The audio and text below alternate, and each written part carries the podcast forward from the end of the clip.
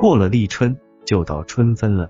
人们都喜欢在这个时节春游，因为这个季节，大自然一切都沐浴着春风的洗礼，一切都是全新的面貌。更重的是，这个时节，人们都喜欢到各地去品尝新年的独具地方特色的美食名菜。我们的家乡小柳巷就有一道独特的名菜，每年都招揽了许多游客。这道名菜就是韭菜炒河虾。据说我们小柳巷有名，多数的因素就是因为它有一道特殊的名菜，就是韭菜炒河虾。也许有人说，韭菜炒河虾是我们大家饭桌上常吃的菜呀，算什么名菜呢？其实不然，我们大家常吃的韭菜炒河虾，它的营养到我们小柳巷这个地方做出来的韭菜炒河虾。那就差得太远了，为什么呢？可能是因为小柳巷这个地方的独特的气候环境、水域环境、土质环境，加上烹制的方法所致吧。小柳巷在淮河南岸，紧靠淮河岸边，属于湿润性气候，又是半淤土半沙土性质的小平原。每年到了春分时节，寒气几乎散尽，冰雪融化的水分渗入在土壤里。这个时候的韭菜吸饱了水分，绿油油的长出地面，叶子光滑晶亮，加上干净的阳光照射，韭菜叶中饱含了叶绿素和沙土里供给它的丰富的钙、铁、锌等，使叶子坚硬挺直。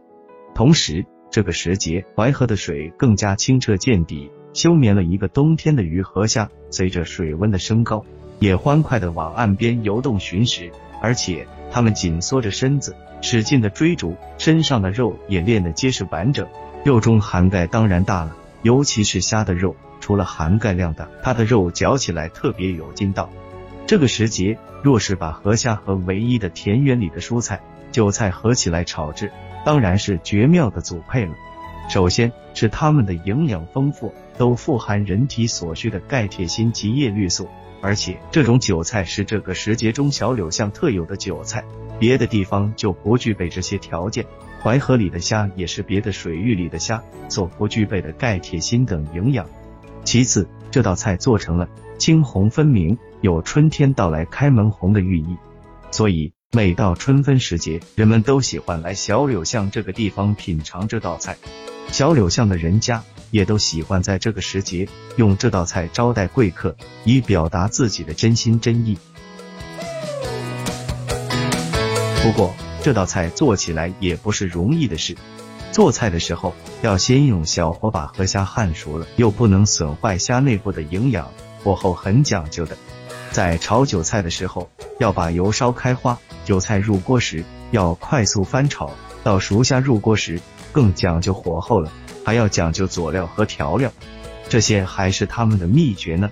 如果大家真的想品尝这道美食名菜的话，真的想学会这道美食名菜的做法的话，还是在每年春分时节到小柳巷这个地方来感受这道美食名。